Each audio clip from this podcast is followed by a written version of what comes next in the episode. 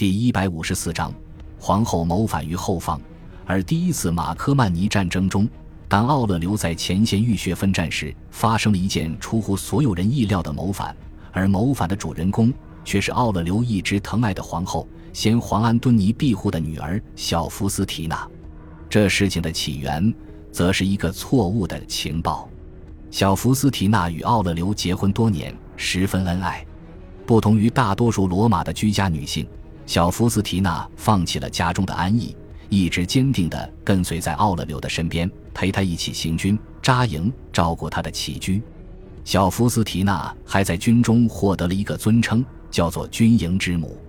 小福斯提娜从公元170年开始，便一直在多瑙河前线陪伴奥勒留，直至175年。但175年时，小福斯提娜因不明原因与奥勒留分开，奥勒留继续留在军中。据说，小福斯提娜在离开军营后不久，便得知了奥勒留重病去世的消息。福斯提娜顿时如遭雷击，不禁想到年仅十三岁的儿子康茂德还在多瑙河前线，儿子年幼且难主持大局。奥勒留死后，多瑙河前线最有声望的将军庞培安努斯又不一定会支持他与年幼的儿子。在小福斯提娜的脑海中，一旦奥勒留死去，帝国的皇位便会易主。那么自己和儿子的安全则都难以保全。为此，小福斯提娜决心前往罗马唯一一个皇帝专属的行省——埃及省。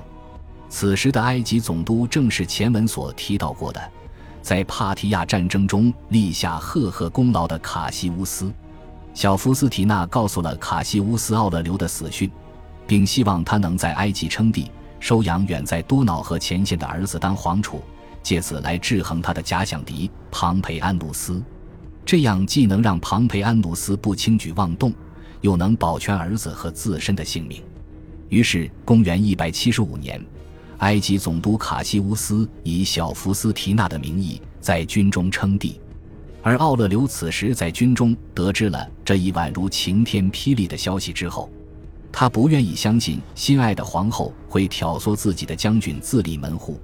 但是埃及是帝国最大的粮仓与后勤，后院着火不得不灭。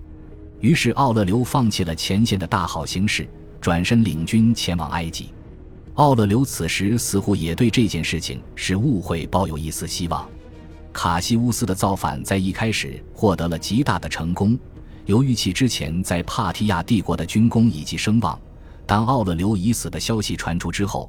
卡西乌斯很快便获得了许多东部行省的支持，其中也包括叙利亚行省。然而，当奥勒留还活着的消息传出之后，局势又瞬间倾斜到了奥勒留一方。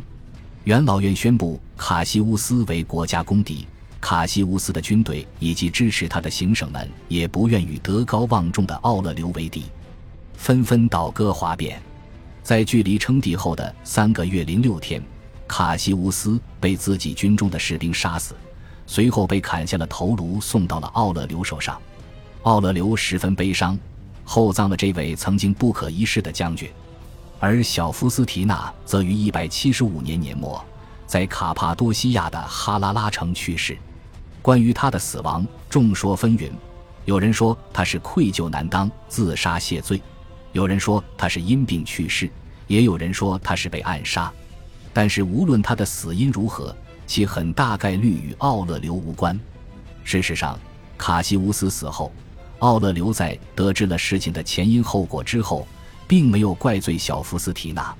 而在小福斯提娜去世后，奥勒留悲痛万分，他请求元老院把小福斯提娜神化，更将哈拉拉城改名为福斯提娜城。感谢您的收听，喜欢别忘了订阅加关注。主页有更多精彩内容。